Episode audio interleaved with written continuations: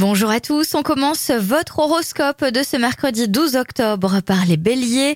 Faites des concessions, aérez-vous, aérez votre couple et accordez-vous de petites escapades, cela requinquera votre relation. Taureau, vous sortez d'un mauvais pas grâce à vos efforts personnels. Votre performance sera une fierté réelle. Gémeaux, vous n'aurez aucun mal à évoluer dans une bonne ambiance car votre bonne humeur sera communicative. Votre entourage est comblé par votre présence.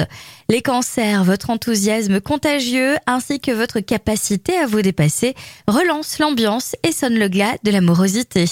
Lion, vous appréciez l'ambiance conviviale et vous êtes prêt à embrayer, à passer la première, démarrer et saisir toutes les opportunités qui se présentent.